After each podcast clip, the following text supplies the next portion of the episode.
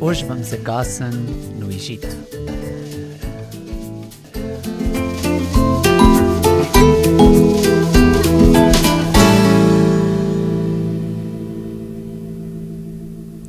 Como é que é, pessoal? Tudo bem com vocês? Uma nova semana, um novo café.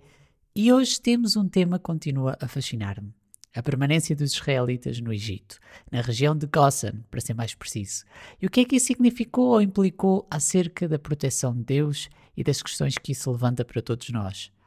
Vamos até Êxodo e até à região de Gosen para saber que lições podemos retirar acerca desta região e, acima de tudo, da proteção do nosso Deus. Bora lá!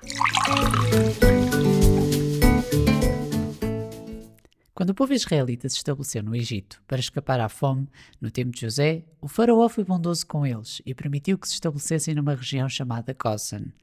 Era uma região onde o gado, o pastoreio, eram os principais meios de subsistência, algo que era a especialidade do povo hebreu e um pouco, digamos, olhado de lado pelos egípcios. Gênesis 45:10 diz: O Senhor poderá viver na região de Gosen, onde estará perto de mim, com todos os seus filhos e netos, rebanhos e gados e todos os seus bens. Isto era José a falar com uh, Jacó. Uh, Gosen, de acordo com o comentário bíblico de Smith, diz que é o nome de uma parte do Egito onde os israelitas uh, estavam durante o período da sua uh, permanência naquele país. Provavelmente estava situado na fronteira a este do Nilo, estendendo-se desde o Mediterrâneo até ao Mar Vermelho. Continha nas suas, nos seus limites cidades como uh, Ramsés e Pitin. Era uma terra de pasto, especialmente uh, própria para pessoas que uh, cuidavam do gado. Isso era encaixava perfeitamente com os israelitas.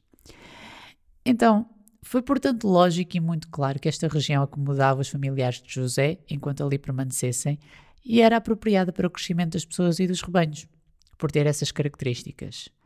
Gênesis 46, 34 diz: Durante toda a vida, nós, seus servos, criamos rebanhos e gado, como sempre fizeram os nossos antepassados. Quando lhe disserem isso, isto era José dar as instruções sobre como os israelitas deviam abordar a questão com o faraó, ele permitirá que vivam aqui na região de Gosen, pois os egípcios desprezam os pastores. Mais uma vez, eles olhavam de lado para esta profissão. Então, quando anos e anos depois voltamos a ver a vida dos hebreus no Egito, portanto, isto foi o início, quando eles se estabeleceram, nós deparamos com uma população que tinha crescido consideravelmente, mas que estava escravizada pelo novo faraó, que diz a Bíblia que não se lembrava acerca de José, não tinha em conta o historial nem a bondade do anterior, dos anteriores uh, líderes no país e, um, e, eles continuavam na mesma região, os israelitas, na região de Gossen. Diz assim, um, em Gênesis 47, 27, portanto isto é ainda atrás, enquanto isso o povo de Israel estabeleceu-se na região de Gossen, no Egito, ali adquiriram propriedades e tiveram muitos filhos e a sua população cresceu rapidamente. Foram frutíferos. Gossen ficou então um local onde os hebreus estavam localizados enquanto estavam no Egito, antes, durante, antes e durante, aliás, o tempo da escravatura. Mas a forma como eu quero abordar Gossen hoje é como um local específico em como nós, filhos de Deus, podemos estar, usando assim uma comparação. Gozen, neste caso, era ideal para o povo de Deus. As características de Gozen eram perfeitas para o povo de Deus, um povo dedicado ao pastoreio, com muitos rebanhos, e tinha as condições ideais para o povo sobreviver, viver e florescer numa terra estrangeira. As condições em que passariam a viver, claro, eram duras e difíceis, a condição social, mas o território, o local preparado por Deus para eles era bom. Gossen foi onde estava o povo de Deus e não onde o povo de Deus estava. Eu quero que esta frase seja o foco deste episódio. Se por um lado Gossen tinha estas características, era porque lá estava o povo de Deus, ou porque o povo de Deus ia lá estar. Ele não faz as coisas ao acaso, nem deixa os que são seus na mão. Para mim, a parte mais interessante é esta: havia uma proteção especial dada à região de Gossen, simplesmente porque o povo de Deus estava lá. E nós vemos isso agora mais à frente e vamos analisar ao ler a partir de Êxodo 7. Na verdade, a proteção não era sobre Gossen em si. Gossen, além das características, não tinha nada de especial um, pelo menos para os egípcios, né, que desprezavam a criação de gado e eram onde havia a criação de gado. Um, mas era porque o povo de Deus estava lá. Vamos ler agora sobre as pragas de Deus sobre o Egito e observar algo que me deixou intrigado e animado ao mesmo tempo. A começar em Êxodo 7, foram então várias as pragas, foram sucessivas pragas que Deus enviou para mostrar o seu poder, para fazer com que o coração dos egípcios mudasse e percebesse que havia um Deus a reinar e a cuidar dos israelitas e que os iria libertar. Então, nas primeiras pragas, as pragas de sangue, em que a água do Nilo é transformada uh, em sangue, na praga das rãs e na praga dos piolhos, onde há estas invasões em todo o Egito, elas afetaram todo o Egito sem exceção. Mas vamos ver o que é que começa a acontecer no capítulo 8. No capítulo 8 de Êxodo. Diz assim, um, começar no versículo 22. Aliás, podemos começar no versículo 20. Em seguida, o Senhor disse a Moisés: Levante-se cedo amanhã e coloque-se diante de Faraó quando ele descer ao rio. Diga-lhe: Assim diz o Senhor: Deixe o meu povo sair para me adorar. Se você se recusar, enviarei enxames de moscas sobre você e os seus oficiais, o seu povo e sobre todas as casas. Os lares dos egípcios e todo o chão ficarão cheios de moscas. Versículo 22, prestem atenção. Desta vez, porém, pouparei a região de Gossan, onde o meu povo vive. Lá não aparecerão moscas. Então você saberá que eu sou o Senhor e que estou presente até mesmo no meio da sua terra, e farei clara distinção entre o meu povo e o seu. Esse sinal acontecerá amanhã. Então, Deus começa a poupar os israelitas. As primeiras pragas afetam todos, a nação inteira. Todos sofrem, inclusive os israelitas. E a partir daqui, deste ponto, Deus começa a poupar os israelitas, a mostrar que há uma distinção entre aqueles que são dele e aqueles que são os egípcios. Êxodo 9, 1 a 5. O Senhor ordenou a Moisés: Volta ao Faraó e diga-lhe: Assim diz o Senhor, o Deus dos Hebreus: Deixe o meu povo sair para me adorar.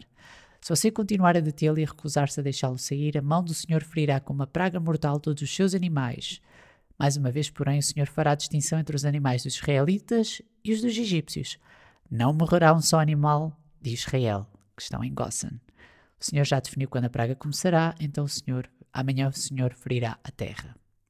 Depois, pelo meio, existe a praga das feridas purulentas, que não, sabe, não dá para perceber muito bem se os israelitas foram poupados, embora eu considere que sim, que a partir daquele ponto, um, desde, desde a terceira praga, que os israelitas começaram a ser poupados, porque depois em Êxodo 9, 23 a 26 volta a dizer a mesma coisa, que o Senhor enviou uma terrível tempestade de granizo sobre todo o Egito, que nunca tinha havido uh, em toda a história do Egito uma tempestade como aquela, com granizo tão devastador e raios tão constantes. Um, diz que a chuva de granizo deixou toda a terra do Egito em ruínas, e o único lugar onde não caiu granizo foi a região de Gossan, onde vivia o povo de Israel. A praga dos gafanhotos denota mais ou menos que afetou todo o Egito, assim à primeira vista, inclusive a região dos israelitas. Um, e se assim for, até faz um certo sentido, porque eles abasteciam o Egito com os seus animais e com os seus terrenos de cultivo. Um, e Deus não os deixaria sem provisão. Êxodo, Êxodo 10, 21 a 23 diz: O Senhor disse a Moisés: Estenda a mão em direção ao céu, e a terra do Egito ficará coberta de escuridão tão densa que poderá ser apalpada. Moisés estendeu a mão em direção ao céu e uma escuridão profunda cobriu toda a terra do Egito por três dias. Nesse período, as pessoas não conseguiam ver umas às outras e ninguém saía do lugar. Mas onde viviam os israelitas havia luz, como de costume. Êxodo 11 depois fala sobre a morte dos primogênitos e Deus já considera os seus, aqui, aqueles que foram cobertos pelo sangue, que puseram o sangue na ombreira das portas, e não apenas os que estavam em Gossan, Dá-nos por isso um vislumbre da aliança que viria no futuro entre Deus e os homens de toda a terra, incluindo judeus e estrangeiros. Gossan é um local de proteção.